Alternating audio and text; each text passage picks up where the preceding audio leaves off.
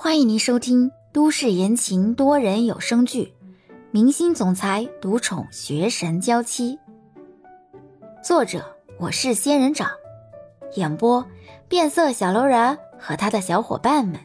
欢迎订阅第八集。只有最基本的事情，没有专门查过，怎么了？李潇狐疑，自己说的是实话。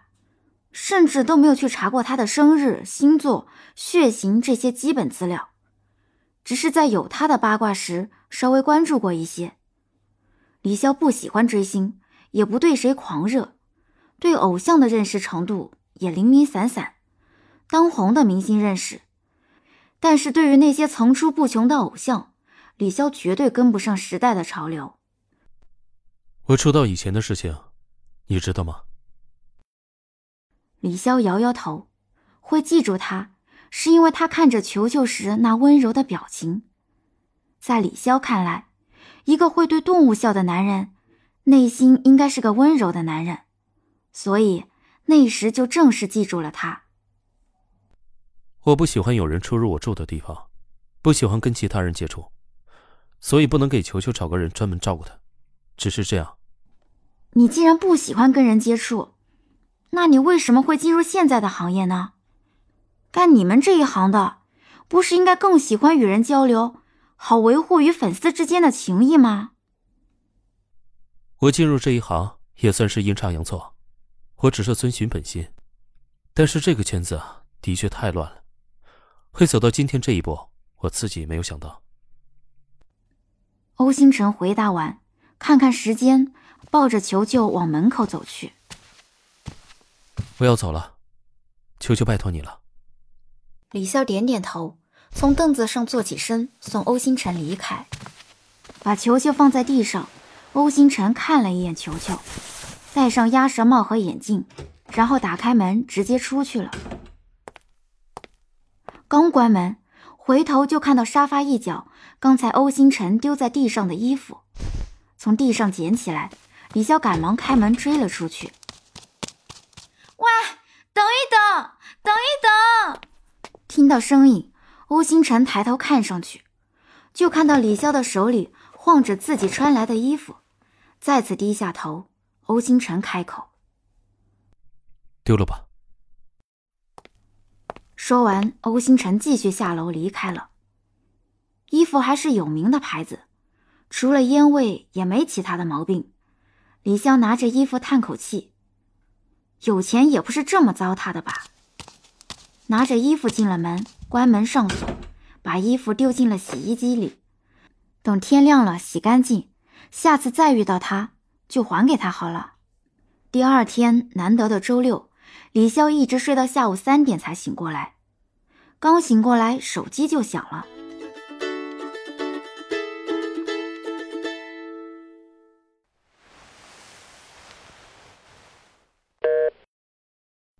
什么事情？好久没见你了，晚上一起吃个饭吧。李潇看着时间，挠挠头，有点不想去。我还没睡醒，改天再说吧。还没醒？你周六周日不是都是准时下午三点醒吗？现在都三点一刻了。李潇挤挤眉，好吧，这是事实。每个周五和周六的晚上，自己都会熬夜，然后下午三点就会准时醒来。这是在学校的时候就养成的习惯，生物钟似乎也那么固定了。李想是自己的大学同学，对自己这个习惯摸得很透，但是被这么拆穿，还是有点挂不住面子。那个，昨晚睡得比较晚，又熬夜写东西呢，李晓。你可以自己看看，像你这种只靠写东西一点点的熬出头的，能有几个？不是我打击你或者嘲笑你，没有后台，想要把自己写的东西改编成电视剧，那需要多长时间？可能等你结婚生子，孩子都打酱油了，也不见得成功啊。这是不可能圆的梦。何况那时候说不定欧星辰已经是一线明星了，又或者他根本不屑于出演你的剧本呢。听李想又说这个，李潇皱眉。每一个网络写手心中都有一个梦，希望自己的小说可以变成实体书。我目前的梦想，就是我的作品也可以改编成电视剧，让欧星辰来出演男一号。如果你又对我说教，就不用提了。这个梦想，我是不会放弃的。李想沉默，犹豫了一会儿。李潇。如果不是在你的心里，我的地位还不如你梦里的欧星辰重要。或许啊，我们当初就不会分手了。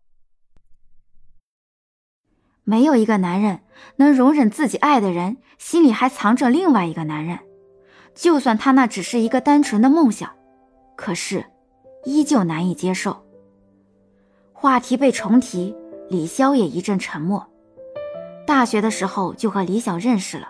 当了很长一段时间的好哥们儿，后来李潇读研，两年前又有了那个梦想，就和那时关系最好的李想说了。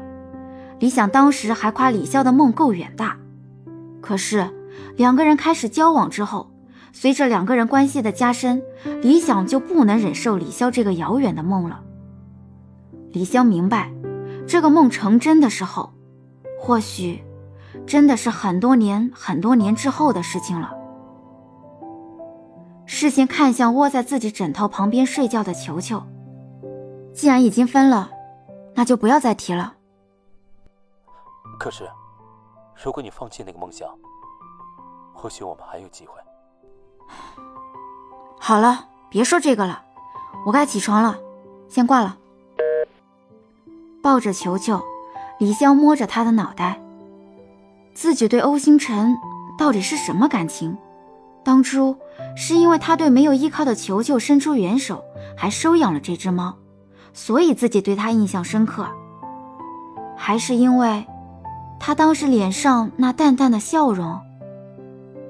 自己这个梦想，到底是因为什么才如此坚定？本集已播讲完毕，感谢您的收听。